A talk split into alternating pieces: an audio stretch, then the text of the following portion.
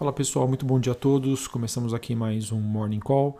Nesta quinta-feira, dia 17 de junho, eu sou Felipe Vilegas, estrategista da Genial Investimentos. Bom pessoal, depois de uma super quarta-feira, decisões do Fed, Banco Central Americano, decisões também aqui do Banco Central Brasileiro, os ativos de risco nesta manhã estão dando continuidade ao movimento de realização de lucros iniciado ontem, né? depois, principalmente né, depois da decisão do Fed. O destaque aí que nós temos então fica para a queda moderada das principais bolsas globais, Europa e futuros nos Estados Unidos, queda também das commodities e dos criptoativos. É, a gente tem dólar seguindo forte, movimento que iniciou ontem, né? É o dólar que se encontra neste momento no patamar ali dos 91,7 pontos. Os juros de 10 anos estão relativamente estáveis na região de 1,55. Lembrando que ontem esses ativos eram negociados na faixa de 1,48. E o VIX, que é o índice do medo, segue, entre aspas, comportado ali no patamar dos 18,29 pontos, numa alta aí de 0,77%. Sobre a decisão ontem do Fed, pessoal, é, podemos dizer que o Banco Central Americano acabou fazendo poucas alterações no seu comunicado. É, ele manteve, ele acabou mantendo a, sem alteração aí a, a sua política monetária e a grande novidade acabou ficando por conta das mudanças nas expectativas de alta de juros, o que, o que é chamado de DOTS, que também acompanharam as decisões de ontem. É, o que pegou o mercado, entre aspas, de surpresa foi que alguns membros acabaram adiantando as suas expectativas de alta de juros. É, no caso, né, existia uma expectativa de que é, a maioria né, do, dos participantes ali do, do, do comitê no Fed, é, que a, a, taxa de juros iria ser elevada em 2023, isso já foi antecipada para 2022, além, claro, de uma revisão ah, na inflação uh, que deram aí uma percepção para o mercado de uma alta mais persistente né? e que isso poderia ir além de 2021 e 2022 sobre esse processo de alta dos preços. É, então ontem a gente teve né, os mercados já reagindo a essa nova perspectiva sobre alta de juros antes do esperado e inflação mais persistente.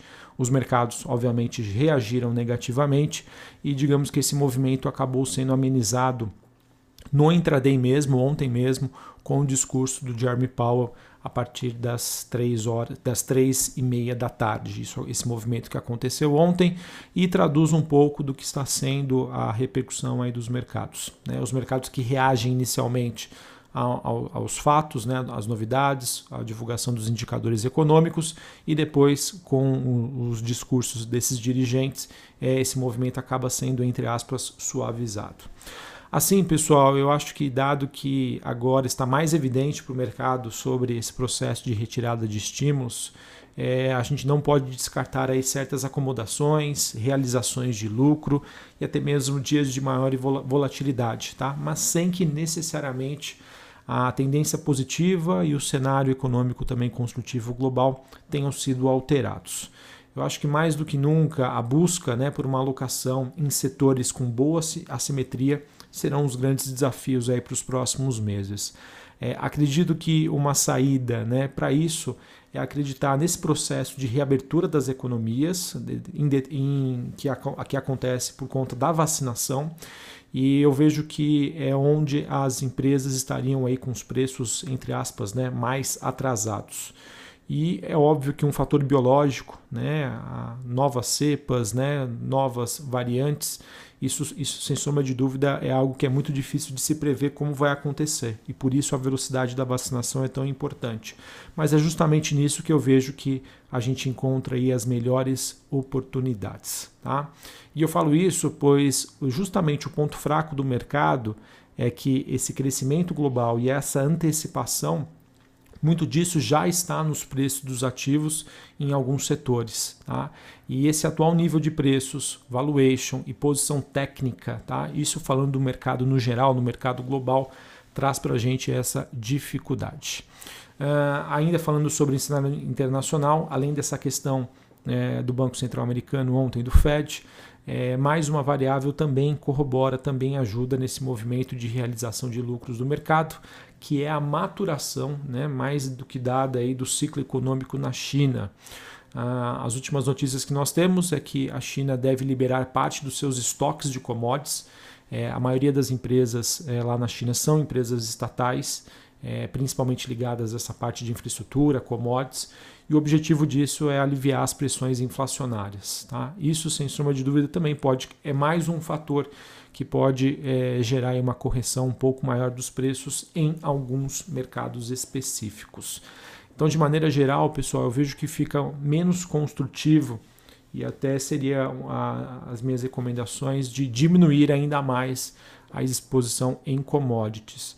Eu acho que olhando para as empresas brasileiras ainda há espaço para uma valorização é, dessas companhias, mas é aquilo que eu já venho defendendo há algum tempo. Tá? Essas empresas acabam se tornando evento dependentes, em que nós já temos um cenário, né, uma nova faixa de preço para as commodities relacionadas a ela, e agora se dá muito de um trabalho interno, ou seja, o quão eficientes essas empresas vão ser nessa nova faixa de preços para continuarem a melhorar os resultados ou até mesmo surpreender os investidores, tá bom? Então, um pouco mais de cuidado se você tem uma grande exposição em commodities ou, no caso, tem uma exposição, digamos que já está com um bom retorno, acho que faz agora mais do que nunca, né, é fazer uma realização parcial dessas posições.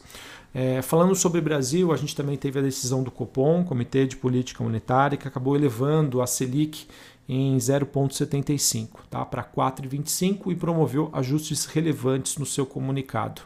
É, digamos que a escalada mais recente da inflação acabou fazendo com que o Banco Central elevasse pela terceira vez consecutiva a, a Selic, que saiu de 3,5 para 4,25, é, a meta, no caso, para os próximos 12 meses.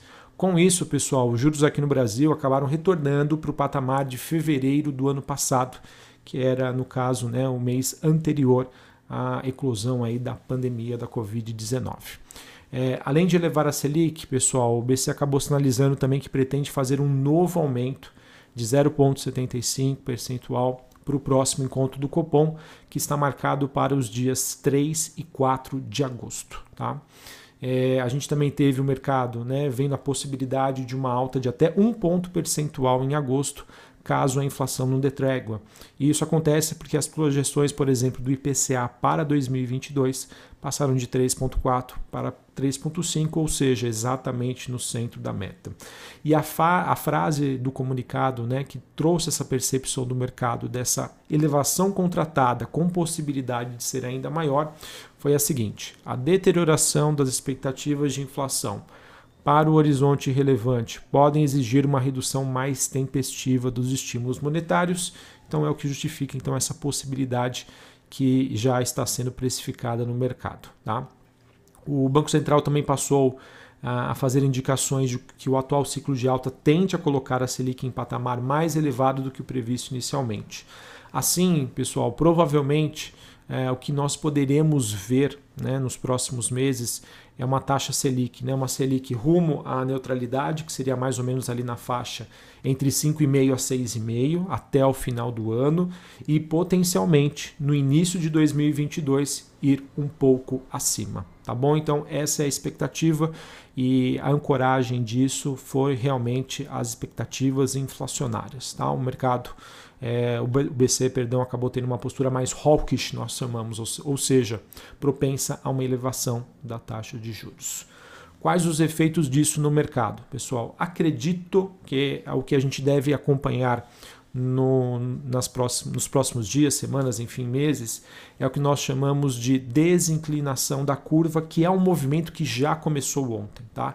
Essa desinclinação, o que acontece? É uma elevação das expectativas dos juros de mais curto prazo, nos vencimentos mais curtos, e uma queda dos vencimentos mais longos. Tá? E isso é, tem as suas implicações aí em determinados setores. Eu vejo que esse cenário de juros no curto prazo subindo e os juros de longo prazo caindo, que o juros de longo prazo, pessoal, é a percepção de risco Brasil que engloba vários fatores. É dólar, capacidade de financiamento do, do tesouro, é, relação dívida PIB, entre outros fatores. Então, como a gente tem agora a curto prazo a Selic ajudando e corroborando no movimento do real frente ao dólar, isso diminui um fator de risco, tá? Que precificava e que era precificado na parte longa da curva. Dentro desse cenário, pessoal, eu vejo que o setor de bancos e o setor de, de seguros, tá? Podem ser os mais beneficiados. Felipe, setor de construção civil terá impacto? Pessoal, eu acho que acredito que não, posso estar enganado. Mas se realmente a gente tiver uma queda da parte longa da curva de juros, tá? isso vai ser positivo para as construtoras. Afinal, os financiamentos do setor imobiliário são financiamentos de longo prazo 10, 15, 20, 30 anos. Tá? Então, é, não necessariamente os juros de curto prazo acabam impactando esses setores. Tá? E, e aquilo, tá? se a gente parar para pensar, o mercado, né, por mais que a gente tenha a, a Selic entre 5,5% a 6,5% no final do ano já, é, se a gente olhar os juros de longo prazo, a taxa que é precificada, inclusive hoje pelo mercado, é bem mais elevada do que isso. Tá? Então, acredito que a gente vai ter é, é, reações na bolsa mais setoriais, é, enquanto aí a direção será guiada e determinada pelo cenário global. É, setor de varejo também é um setor impactado por uma alta dos juros é, de curto prazo, porém, como esses ativos, essas empresas estão depreciadas por conta da pandemia, digamos que a tese reabertura da economia é, acaba jogando aí a favor e o impacto então acaba sendo, na minha opinião, reduzido. Acredito eu que o setor mais impactado neste momento serão as empresas exportadoras, as empresas ligadas a commodities, empresas que dependem do comércio global. Por quê? Um fortalecimento do real pode diminuir a atratividade dos produtos das mesmas. Beleza? Ainda sobre o Brasil, pessoal, segue no radar a medida provisória da privatização da Eletrobras, que avançou no Congresso, pode ser votada ainda hoje. Tá? Nós tivemos que o plenário do Senado ontem recebeu uh, o relatório né, do senador Marcos Rogério sobre essa MP. É, digamos que o texto que está a menos de uma semana aí de perder a sua validade, a validade dele é dia 22 de junho, ainda enfrenta algumas resistências da maioria das bancadas. É, está previsto para hoje né, uma discussão né, em que parlamentares ainda poderão apresentar emendas, destaques, e se realmente o plenário aprovar né, a MP com mudanças, ela precisaria então voltar para a Câmara, ou seja, de qualquer maneira o processo ele está atrasado, né, de acordo com o cronograma inicial. Digamos que o principal alvo da desconfiança dos senadores foram os acréscimos na Câmara ao texto original da MP, que foram mantidos pelo, pelo, pelo Marcos Rogério. Esses trechos são considerados muito, é, por muitos senadores como, entre aspas, né, jabutis ou tópicos sem relação aí direta com o assunto. É, o Ministério da Economia fez uma força-tarefa de última hora junto aos senadores para tentar aprovar essa MP é, para abrir então finalmente espaço para a privatização da Eletrobras, ou seja, um processo ainda bastante é, demorado e bastante burocrático. Sobre Covid no Brasil, pessoal, é, temos notícias importantes, tá? Apesar do, é, do Brasil voltar a ficar com a média de fatalidades acima de 2 mil é, após 37 dias de queda é, e abaixo desse patamar, mas eu acho que isso infelizmente acaba sendo uma consequência é, da, desse processo de reabertura das economias. Ao ponto, pessoal, que nós tivemos a Pfizer dizendo, né, confirmando que vai antecipar 7 milhões de doses da vacina já para o próximo mês, no mês de julho. É, então acabou dando certo né, aquele, aquele papo, aquele bate-papo que aconteceu entre a Pfizer e o governo. E também saiu uma reportagem bastante interessante na Folha sobre um uso de um medicamento contra a Covid que inclusive da própria Pfizer, que estaria reduzindo em 37% o risco de mortes em pacientes já hospitalizados. E essa foi uma pesquisa feita aí pelo instituto vinculado ao Hospital Albert Einstein, ou seja, é uma excelente aí referência. Uh, Para encerrarmos aqui falando, falando sobre o um noticiário corporativo nós tivemos aí, é, digamos, poucas novidades, é, dentre elas é, algumas novidades aí bastante relevantes. Queria trazer aqui com vocês que o Grupo Soma estaria preparando um follow-on, ou seja, emissão de novas ações. O objetivo seria a captação de um bilhão de reais. A companhia que já teria contratado os bancos né, para essa oferta no início já, já contratou e essa oferta deve sair no início do mês de julho. Esses recursos serão utilizados para financiar a compra da Ering por 5,1 bilhões de reais. E por fim, tivemos aí empresas registrando, tá, entrando com pedido de IPO na CVM. Nós temos a Umber Agri Brasil e a Livitec da Bahia.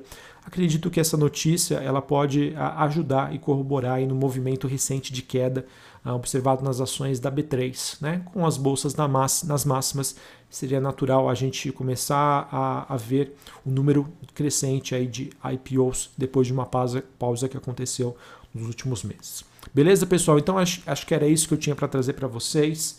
É, decisões aí muito importantes dos bancos centrais ontem e que vão, sem sombra de dúvida, é, determinar aí novos direcionamentos para os investidores nos próximos meses. Tá? Eu acho que, digamos, o setor aí que pode ser mais impactado por todas essas decisões sejam aquelas empresas que já estão com bom retorno é, e também as empresas ligadas a commodities. Tá? Então, novamente, se você tem posicionamento no setor, acho que vale uma redução da exposição ou realização de lucros se você tem aí um bom ganho. Tá? E vamos buscar realmente por aqueles setores com melhores assimetrias. Bancos e seguradoras acho que podem se favorecer bastante desse cenário é, e aquelas empresas ligadas à reabertura da economia aqui no Brasil. Uma ótima quinta-feira para vocês, um abraço a todos e até mais. Valeu!